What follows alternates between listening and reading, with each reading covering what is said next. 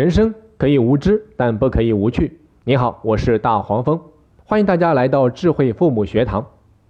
新版的《射雕英雄传》自上映以来，受到广大粉丝们的追捧。一个限量的更新的动作，更是把粉丝们聊的是心急如焚。对里面几个主要的角色，自然也是爱的纯粹热烈。今天大黄蜂就想以这部电视剧为背景，和大家聊一聊家庭教育的相关话题。首先，请大家想到下面的五个角色，他们分别是郭靖、杨康、欧阳克、黄蓉，还有穆念慈。这五个年龄相近的青年，出生在五个不同的家庭，有着不一样的出身和背景，最终啊，也有着不一样的人生经历和结局。首先，我们来看一下这五个人的出身背景。郭靖，将门之后。他的父亲郭啸天是梁山泊好汉郭盛的后代。郭啸天后来被段天德重伤，英年早逝。郭靖和他的母亲后来流落到大漠，在成吉思汗等蒙古人的环境里长大，后来拜师江南七怪，一直到他出大漠来到中原。小王爷杨康也是将门之后，父亲杨铁心是名将杨再兴之后。后来被完颜洪烈所害，与妻儿失散，流落到江湖。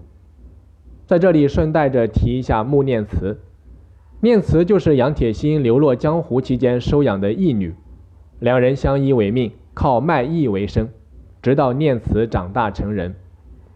而杨康和他的母亲被完颜洪烈带回宫中，一直在完颜洪烈的疼爱和呵护下长大。再来看一下欧阳克。白驼山少主是西毒欧阳锋和他的嫂嫂的私生子。在欧阳锋离开他和母亲之后啊，他的母亲曾给他找过一个继父，可是这个继父对他经常是拳脚相向，打骂不断。后来在他母亲去世之后，他才一直追随欧阳锋长大。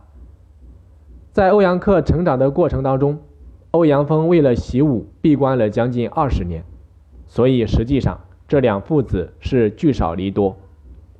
最后说一下黄蓉，东邪黄药师的唯一的女儿，母亲在生她的时候因为体质过于虚弱而去世，黄药师把她视为是掌上明珠，百般呵护，集万千宠爱于一身。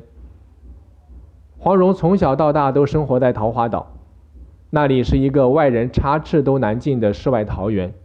所以，父亲几乎是他了解外面世界的唯一途径，因此他对外面世界的了解几乎为零。听完这五个人的经历之后，大家有没有发现，他们五个人都有一个共同点，那就是都是在单亲的家庭里面长大。所以，如果从家庭成长环境这个角度来看，不是最理想的环境。可最终在各种综合因素的影响和熏陶下，他们却有了不一样的人生轨迹，可谓是有人欢喜，有人忧，有人最终成了人生的大赢家，有人最终落得了个一败涂地。先说郭靖，一个从小被欺负、脑袋不会转弯的憨厚小子，为何一生贵人不断？从铁木真到江南七怪，再从黄蓉到洪七公，最后到周伯通、马玉。和南帝，而他的拜把子兄弟小王爷杨康，虽不是含着金钥匙出生，身份却也是无比尊贵。为何一生又是郁郁不得志，最后英年早逝呢？这一切看似偶然，实则必然。在他们不同的人生轨迹的背后，到底是什么左右着他们的命运呢？从下节课开始，我将连续拿出五堂课。分别以不同的人物为背景，给大家分享我对家庭教育的一些看法，请大家持续收听。好的，本期节目就到这里。